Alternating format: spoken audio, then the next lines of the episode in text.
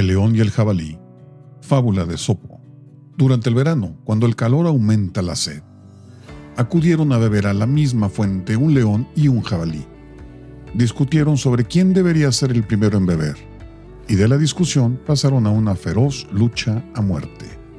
Pero en un momento de descanso, vieron una nube de aves rapaces en espera de algún vencido para devorarlo. Entonces, recapacitando, se dijeron, más vale que seamos amigos y no pasto de los buitres y cuervos. Moraleja. Las luchas inútiles solo sirven para enriquecer y alimentar a sus espectadores.